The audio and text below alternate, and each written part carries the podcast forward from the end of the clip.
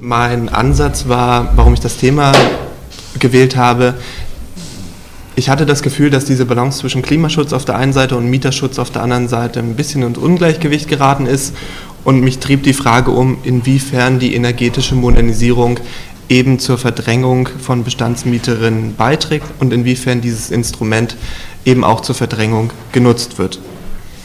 Das Ganze habe ich dann als Arbeit an der, TU, an der HU geschrieben und äh, habe mich natürlich erstmal einlesen müssen. Ich selbst bin nicht betroffen, ähm, habe den Prozess dementsprechend auch nicht mitmachen müssen. Ähm, es gibt aber vergleichsweise viel Literatur mittlerweile schon und ein Hauptaugenmerk legte ich dann erstmal auf die ganze Frage, was ist Gentrifizierung? André Holm war mein ähm, Gutachter in der Arbeit und auch Betreuer. Und ähm, ich habe hier mal eine Definition nach Diller, wonach Gentrifizierung einfach eine Form der symbolischen, sozialen, ökonomischen, baulichen und funktionalen Aufwertung, Aufwertung eines Wohngebietes ist, was mit dem Austausch, das nächste wichtige Wort, von Status niedrigen durch Status höhere Bevölkerungsteile verbunden ist. Also diese dieses physische, diese Aufwertung verbunden eben mit dem Austausch von Leuten. Das ist so der Kern von Gentrifizierung. Ähm, und da gibt es einen Vordenker aus ähm, New York, das ist Peter Marcuse, und der andere ist im deutschen Raum André Holm vor allen Dingen. Da werde ich jetzt aber nicht detailliert auf reingehen. Wer da noch Fragen hat, kann mich gerne anquatschen. Ähm, und Verdrängung hat, oft denkt man einfach Verdrängung, ja, diese Person kann dann einfach die Miete nicht mehr zahlen. Stimmt, aber ist eben nur eine von ganz vielen Mechanismen, die existieren. Es gibt zum Beispiel auch noch die direkte physische Verdrängung. Da geht es um sowas wie Androhung, da geht es um sowas wie Lärm, um zugehangene Fenster. Da gibt es ganz viele unterschiedliche Formen, einige kennen Sie vielleicht auch aus dem persönlichen Erleben. Das nächste ist dann die direkte ökonomische Verdrängung. Steigerung von Wohn-, aber auch Nebenkosten, Betriebskosten muss man da auch mitsehen. Und der dritte Typ ist eher so was Kulturelles, was oft nachgelagert ist. Die Wohnung sieht komplett anders aus, die Leute im Haus kenne ich nicht mehr, ich fühle mich nicht mehr wohl in meiner Nachbarschaft, habe vielleicht auch Bindungen zu anderen Nachbarn verloren, weil sie einfach weggezogen sind. Was ist die Modernisierung? Da hat sich in der Forschungslandschaft noch keine Definition rausgebildet. Wenn man aber mal ins, Bau, ins ähm, Gesetzbuch guckt, dann findet man, ähm, dass energetische Modernisierung eben dann vorliegt, wenn Energie, fossile Brennstoffe und Wasser nachhaltig eingespart werden. Ein Punkt. Und der andere, und der Wohnwert und der Wohnung steigt, beziehungsweise neuer Wohnraum geschaffen wird. Und dann gibt es nochmal, es darf keine Instandsetzung sein. Und da ist auch wieder ein großer Knackpunkt, was ist nur die Abgrenzung zwischen Instandsetzung und was ist eine energetische Modernisierung. Aber da wird sicherlich Carola auch nochmal zu sprechen kommen. Pankow. Viele aus, sind sicherlich aus Pankow auch, ähm, kennen den Bezirk. Hier nochmal zur Einordnung. Da sieht man ihn. Ähm, ich habe mich fokussiert auf das Zentrum von Pankow, weil dort gerade der Modernisierungsdruck am höchsten ist in diesem Teil von Pankow, wo wir aktuell sind, viele, sind viele Sanierungsmaßnahmen schon gelaufen in den 90ern. Ähm, dort aber zu einem Teil eben noch nicht. Das heißt, dort passiert gerade relativ viel. Man sieht ähm, das Zentrum von Pankow eingeklemmt durch, die, durch das S-Bahn Y, sage ich jetzt mal, und ähm, hat eben verschiedene Altbaustrukturen, die nach Norden sich auflösen, eher in Kleingärtensiedlungen oder freistehende Häuser und auch ein paar Stadtparks, die dort liegen. Ähm, ich habe dann später mal ähm, spaßenshalber eine, eine Karte gemacht, um zu verorten, mit welchen Projekten oder Häusern ich gesprochen habe. Man sieht hier in grün die angekündigten, also in diesen Hausgemeinschaften ist eine Ankündigung der energetischen Modernisierung erfolgt. Man sieht, ähm, dieses mittlere Rot ist in der Umsetzung und das dunkelrot ist abgeschlossen. Stand allerdings äh, Sommer letzten Jahres. Ich habe es noch nicht, ähm, noch nicht abgedatet, weil ich ähm, für ein Jahr weg war und jetzt einfach nochmal vor Ort gucken müsste, wie sieht es aktuell aus. Vermutlich sind sie alle abgeschlossen. Oder einige noch nicht. Aber da sind sicherlich Leute aus Pankow da, die nochmal berichten können. Genau. Was waren, wie bin ich vorgegangen? Das große Problem ist, äh, viele Leute oder viel Wissen existiert nicht über die energetische Modernisierung, wenn es auf den auf einen besonderen Raum ankommt. Also beispielsweise, wenn man beim Bezirksamt in Pankow fragt, welche Häuser werden aktuell bei Ihnen energetisch modernisiert, dann kennt man vielleicht so die Projekte, die in den Medien sind und dann wird es auch schon dünne, weil eben nicht alle Maßnahmen, die durchgeführt werden, ähm, für nicht alle Maßnahmen braucht man irgendeine Form von ähm, ja, Ankündigung oder man braucht ähm, irgendwie eine Bestätigung durch das Bezirksamt, dass es stattfinden darf. Ähm, das heißt, es passieren auch viele Sachen unterhalb dessen, was das Bezirksamt weiß oder sieht. Und deswegen musste ich eher explorativ vorgehen, eher ins Feld gehen und schauen, was ist eigentlich dort, was passiert dort. Wie habe ich das gemacht? Erstmal habe ich mir abgegrenzt, welchen, was kann ich leisten, so wie groß kann dieser Untersuchungsraum werden und habe dann eben das Zentrum von Pankow gewählt. Ähm, habe dann über verschiedene Kanäle einfach mal Verdachtsfälle, nenne ich es mal, recherchiert. Das sind sowas wie auf Online, auf Blogs nachgeschaut, in Presseartikeln nachgeschaut, ähm, mich mit Leuten vom Pankower Mieterprotest getroffen und gefragt, hey, welche Häuser sind betroffen? Und dann hatte ich eine endlange Liste an Häusern oder Altbauten, wo was gelaufen sein könnte. Jetzt ist aber die Sache, ist das so valide? Stimmt das auch alles, was mir so erzählt wurde?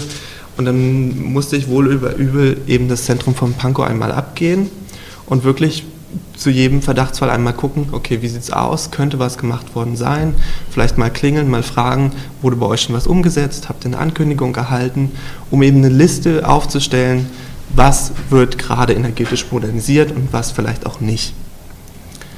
Das hat relativ viel Zeit gekostet, das waren so gut zwei Wochen, wo man einfach mal die Straßen abmarschiert und den Bezirk kennenlernt. Ähm, der nächste Schritt war dann natürlich in Kontakt treten mit Betroffenen. Und das habe ich gemacht über Anschreiben, äh, die ich den Leuten per Post zukommen lassen habe. Also jeder Mieter hat ein Anschreiben gekriegt und ähm, mit der Bitte, sich eben zu melden, falls es Gesprächsbedarf gibt. Und der zweite Fall ist, dass ich auch teilweise noch rumgegangen bin, wo es wenig Rücklauf gab und einfach nochmal gesagt habe, hey, hier bin ich, Sie hatten von mir einen Posteinwurf, wollen wir nicht kurz quatschen? Ähm, und habe dann eben Interviews geführt. Ähm, das ging von einer halben Stunde bis hin zu drei Stunden, ähm, je nachdem, wie viel einfach auch schon passiert ist bei den jeweiligen Personen. Ähm, da gab es mitunter sehr, sehr krasse Fälle, dass irgendwie schon seit drei Jahren modernisiert wird und nichts passiert so richtig und man hat sich schon gerichtlich auseinandergesetzt und sehr unterschiedliche Verläufe auf jeden Fall. Anschließend wurde das natürlich verschriftlicht und dann ausgewertet. Und darüber hinaus musste ich aber auch noch, weil das Feld einfach sehr komplex ist, noch Interviews führen mit ähm, Stadtplanern beispielsweise oder Leute von der Energieagentur Berlin, die mir noch so ein bisschen Hintergrundinformationen geben konnten. War das so rechtlich möglich? Ähm, kann man das nicht auch anders machen? Sowas halt. Da entstand dann zum Beispiel diese Tabelle, man kann es jetzt leider, ist ein bisschen klein. Es ist aber nur, es ist quasi meine Übersicht, die ich gemacht habe. Und ich habe im Raum Pankow 22 Altbauten identifiziert, die energetisch modernisiert wurden. Dann sieht man die Spalte, wie viele Leute dort gewohnt haben, vielleicht noch wohnen. Wenn es eine Baustelle ist, ist es schwierig zu sagen, wohnt da noch jemand oder gerade nicht. Was der jeweilige Zustand oder Verfahrensstand ist und dann auch nochmal das Ganze für die angrenzenden Bezirke. Und ich konnte so insgesamt 640 Mietparteien anschreiben, die also potenziell betroffen sind. Ob jetzt in jeder Wohnung, wenn es eine Baustelle ist, noch jemand wohnt, kann ich nicht beurteilen. Ähm, aber es gab einen Rücklauf von über 30 Leuten, die gerne mit mir quatschen wollen, ähm, über die Erfahrungen, die sie sammeln konnten. Und ich habe dann mit äh, 15 Personen Interviews geführt. Genau. Ähm, nun kann man das natürlich unterschiedlich auswerten, was ich da gewonnen habe. Und ich habe das einfach mal die drei Säulen genannt. Die erste Säule ist quasi die Mieterin oder der Mieter mit einer ganz eigenen ähm, Verdrängungserfahrung, die gemacht wurde. Die and das andere gedankliche Konstrukt ist aber die Hausgemeinschaft, wo natürlich auch viel Kommunikation passiert. Je nachdem, wie der Zusammenhalt ist, verlauf, verläuft auch so eine Modernisierung anders. Und dann natürlich darüber hinaus auch noch die Mieterinnengemeinschaft. Durch Vernetzung wie beispielsweise den Pankower Mieterprotest entstehen natürlich auch nochmal ganz andere Abläufe. Und in die einzelnen drei Säulen wollte ich jetzt gern mit Ihnen reingucken. Ähm, die Mieterinnen und die Interviews. Hier sieht man einmal die ähm, Interviewpartner, wobei das alles Pseudonyme sind, da es anonyme Interviews sind und wo ich die geführt habe. Ich habe mich konzentriert auf das Altbaugebiet in Pankow. Viele der Personen sind äh, bei der Gesobau und ähm, betroffen von der, von der energetischen Modernisierung. Bei vielen äh, Personen sind es nahezu Verdopplungen der Miete, was darauf zurückzuführen ist, dass eben das Mietniveau sehr gering war aufgrund der Einstufung in den Mietspiegel als unsanierter Altbau und nach der Sanierung und Instandsetzung eben ähm, eine ganz andere Einstufung äh, vonstatten geht, beziehungsweise der die Umlage auch noch draufkommt von 11 Prozent, beziehungsweise 9 Prozent reduzierter Satz durch das Sozialplanverfahren. Ähm, die Interviewergebnisse, das sind ganz viele Ergebnisse und ich habe da auch ganz viele, also es sind über, über 60 Seiten Arbeit letztlich, die ich schwer hier kurz zusammenfassen kann. Aber was ich vor allen Dingen gemerkt habe, ist, dass vier Personen sehr stark betroffen sind. Das sind ähm, Familien, hier einmal vor allen Dingen Alleinerziehende, wo dieser ökonomische Faktor sehr stark wiegt. Das heißt, sie können es sich nicht mehr leisten, in der Wohnung zu bleiben. Ähm, oder auch Familien, wo die Kinder gerade ausgezogen sind und der Wohnraum quasi der Wohnraum zu viel da ist und man sowieso überlegt, vielleicht verkleinert man sich, bekommt dann aber durch einen Umzug natürlich auch einen neuen Mietvertrag, andere Konditionen und verschlechtert sich. Dann natürlich ältere Menschen, weil ähm, so war meine Einschätzung einfach noch ein Stück weit diese Mentalität vorherrscht, ja, wenn das so gesagt wird, wird das schon so sein. Also dieses Glauben an, einen, an eine gut gewogene landeseigene Wohnungsbaugesellschaft, die es vielleicht so aber nicht mehr ist, wo auch vielleicht die Mobilität schon eingeschränkt ist, sodass ein Umzug notwendig wäre, aber auch dadurch ein neuer Mietvertrag schlechtere Konditionen eintreten würden. Studierende in Wohngemeinschaften, ähm, das ist ein bisschen ein Sonderfall, weil da einfach die Fluktuation hoch ist, da kommen und gehen viele Leute, entsprechend muss sich auch der Mietvertrag teilweise ändern und dementsprechend kommt immer mal eine Steigerung und eine Steigerung, weil der Mietvertrag immer wieder mal erneuert werden muss. Und das nächste sind Transferleistungsempfängerinnen. Da ist einfach das Problem, dass man gebunden ist an die Sätze, die gegeben sind. Ähm, und die sind nun mal sehr rigide und festgesetzt. Die nächste Säule, in die ich reinblicken möchte, ist die Mietergemeinschaft. Ähm, da hat der Pankower Mieterprotest einfach unheimlich viel geleistet durch die Proteste, die vonstatten gegangen sind. Ähm, hier sieht man zum Beispiel mal ein Foto einer Demonstration, die gelaufen ist, schon ein paar Jährchen her. Ähm, genau. Welche oder was wurde da erreicht? Man konnte sich auf einen Rahmenvertrag einigen zwischen ähm, Bezirk oder Bezirksamt, der Gesobau AG, die viele Häuser in Pankow modernisiert und ähm, beratend zur Seite stehend die Mieterberatung Prenzlauer Berg. Das ist ein paar Ausschnitte daraus. Leider auch klein, aber ich kann mal welche rausgreifen. Ähm, das ist eine Gegenüberstellung Mietrecht, das Bündnis für soziales Wohnen oder soziale Wohnungspolitik und bezahlbare Mieten in Berlin und dem abgeschlossenen Rahmenvertrag. Und man sieht eben, dass ähm, der Rahmenvertrag deutlich günstigere Konditionen beinhaltet als äh, das deutsche Mietrecht beispielsweise, ähm, was zum Beispiel Wohnungsgrößen angeht. Wobei man aber auch sagen muss, dass in Pankow mit Abstand die größten Altbauten in Berlin vorhanden sind, was die Wohnungsgröße angeht, sodass man eigentlich auch nur den Status quo abgebildet hat.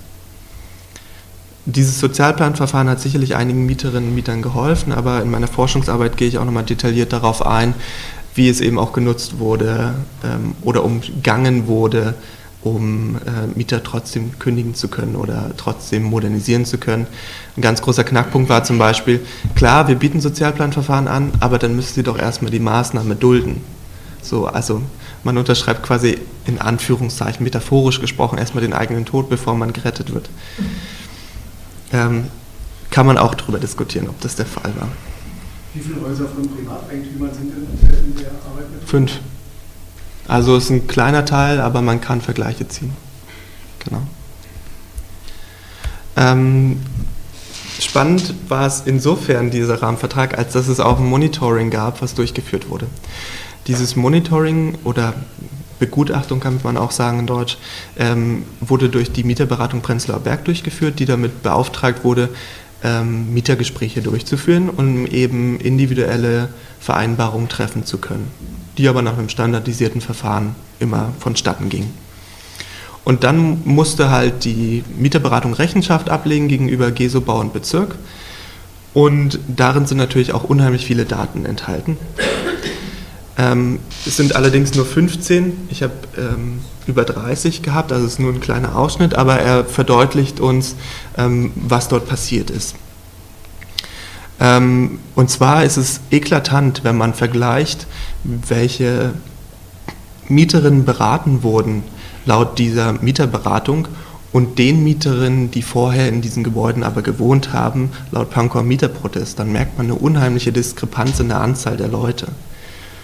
Ähm, das heißt, es hat eine starke Reduzierung einfach in den Hausgemeinschaften stattgefunden, die in Zahlen sich so ausdrückt. Wir haben ähm, 107 Mietparteien, die innerhalb von rund anderthalb Jahren ausgezogen sind aus diesen 15 Altbauten und von vormals 366 dokumentierten Mietparteien durch die Mieterberatung waren bei Vorlegen dieses Berichtes, was ungefähr anderthalb Jahre später war, nur noch 259 vorhanden. Das entspricht ungefähr einer Reduzierung von 30 Prozent. Wobei es da auch deutliche Unterschiede gibt. In der ähm, Pestalozzi-Straße 4, was das Pilothaus der Gesobau ist, sind es über 50 Prozent, die verdrängt wurden. Und das muss man sich, also man muss da immer im Gedanken noch haben, das hat stattgefunden trotz individueller Beratungsgespräche mit der Mehrheit der Mieterinnen, trotz individueller ähm, Beratung trotz Kappungsgrenzen, trotz Härtefallregelung, ähm, trotz ähm, angleicht oder versuchen, das Haushaltsnettoeinkommen auch irgendwie in Balance zu bringen mit der Miete. Trotzdem gab es diese Verdrängung. Ähm, warum ist das so? Das war dann mit einer der Kernfragen, die ich mich gefragt habe. Ähm, man muss, das will ich nochmal vorweg sagen, trotzdem noch davon ausgehen, dass diese Verdrängungsrate eigentlich zu niedrig angesetzt ist. Warum ist sie zu niedrig angesetzt? Dieser Rahmenplan ist ja erst auf Protest entstanden und dieser Protest hat auch ein paar Jährchen gebraucht. Das heißt, es gab Ankündigungen für diese Häuser schon 2011, 2012. Dieser Rahmenvertrag wurde dann erst deutlich später abgeschlossen. Die meisten Mieter ziehen erfahrungsgemäß dann aus, wenn sie den Zettel kriegen, oh, meine Miete steigt um 50 Prozent, ich kann das überhaupt nicht zahlen, wie, wie soll ich das machen? Und ziehen aus. Das heißt, nach der Ankündigung kommt schon die erste Welle an Leuten, die weg sind, weil sie Angst haben. Das ist einfach pure Angst, die da im Raum steht. Und diese Leute sind alle in, der, dieser ganzen, in diesen ganzen Daten nicht drin. Die sind aber hundertprozentig da gewesen. Ähm, und ich kann sie aber leider nicht abbilden. Ähm, genau. Die Höhe der betroffenen Mietgemeinschaften wird somit drastisch unterschätzt. Blicken wir mal auf was anderes, auf die Hausgemeinschaften. Und ich habe mir exemplarisch die Pestalozzi-Straße 4 rausgesucht, weil die Gesebau AG immer damit wirbt, dass es das Pilothaus ist und dass da äh, ganz Tolles geleistet wird für den Klimaschutz. Ähm, ja, es wird sogar erwähnt in den Geschäftsberichten, wie toll dieses Pilotprojekt ist ähm, ohne die Abschreibung zu nennen. Ähm, es gibt ganz interessante ähm, oder dank des Pankower Mietersprotests und einiger engagierter Mieterinnen und Mieter weiß man ganz genau, es ist ganz genau dokumentiert, wer in der Pestalozzi-Straße 4 gewohnt hat, wer ausgezogen ist, aus welchem Grund, wo die Person hin ist. Ähm, und das ist eine ellenlange Tabelle, die ist fast vier Seiten lang. Ich habe an dieser Stelle anonymisiert, ähm, wer dort wohnen würde. Und ähm, genau, wer sich das gerne mal angucken will, ähm, kann das tun später. Das Spannende ist quasi, was lernt man daraus? Und wir hatten vor der Ankündigung noch 33 Mietparteien. Das Haus war in einem ähm, relativ schlechten baulichen Zustand, so würde ich es beschreiben. Von den Mietparteien waren sieben Familien mit Kindern, zwei davon alleinerziehend. Von den ursprünglichen Hausparteien ist weniger als die Hälfte noch vorhanden. Das sagte ich ja vorhin, dass die Verdrängung relativ hoch ist. Ähm, und es konnte nur eine Mietpartei auch während der gesamten Modernisierung in der Wohnung verbleiben. Bei den anderen war es oft so, dass man halt in Umsetzwohnungen kam, wobei auch die Umsetzwohnung ein Mittel ist, Leute rauszukriegen, weil einfach Leute auch in Umsatzwohnungen versacken ähm, weil man einfach nach zwei Jahren Bauzeit dann vielleicht doch keine Lust hat, wieder zurückzuziehen, weil man sich dann vielleicht eingelebt hat im neuen Kiez. Von den zwölf ursprünglichen verbliebenen Mietparteien konnten äh, fünf in die ehemalige Wohnung zurück, wobei auch das Stand letzten Sommer ist. Ähm, zwei zogen innerhalb des Hauses um und mehrere waren in Duldungsklageverfahren. Also auch da gerichtliche Auseinandersetzungen mit der Gesobau AG. In einem anderen Fall gibt es sogar den Fall, dass alle Mieter geschlossen von der Gesobau verklagt wurden auf Duldung der Maßnahme, also Duldung der energetischen Modernisierung. Was sicherlich ein Novum in der Geschichte der landeseigenen Wohnungsbaugesellschaften ist, dass man ein komplettes Haus verklagt.